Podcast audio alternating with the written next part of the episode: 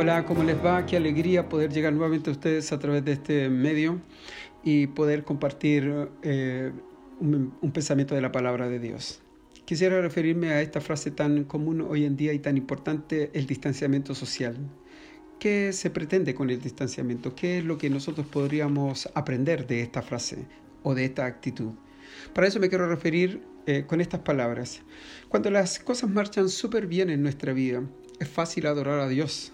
Sí, señores, es fácil cantar, danzar y expresar nuestra gratitud, sobre todo cuando Dios ha provisto alimento, buenos amigos, una hermosa familia, una excelente salud, gozo y alegría. Pero cuando las cosas no son así, son más bien al contrario, cuando las circunstancias no son siempre agradables o cuando se generan esos reveses que uno no espera, ¿cómo adoramos a Dios? ¿Cuál es nuestra actitud para estar delante de Él?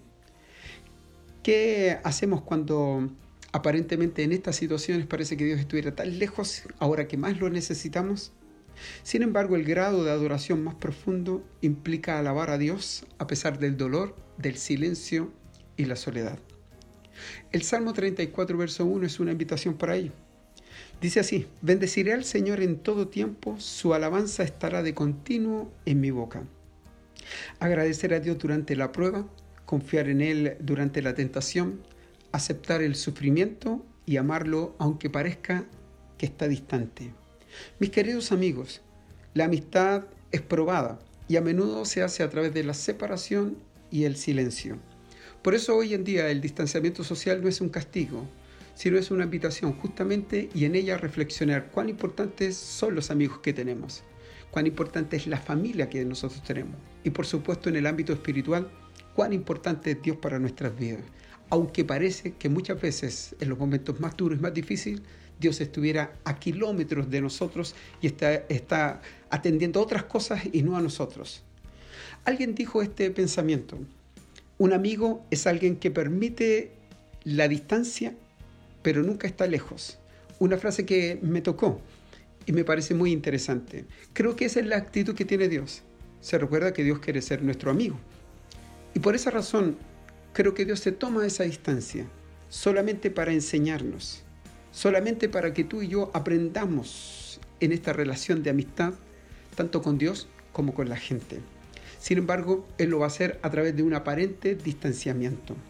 Son momentos que también vivió el Señor Jesús cuando estaba colgado en el madero. Dice que hubo oscuridad y Él dijo lo siguiente, Padre, ¿por qué me has abandonado? Y en realidad el padre no lo abandonó.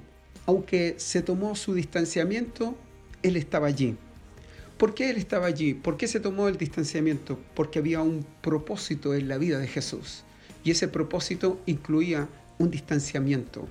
De tal manera que al volver a encontrarse fuera enriquecido mucho más en el propósito eterno que Dios tenía con Jesús.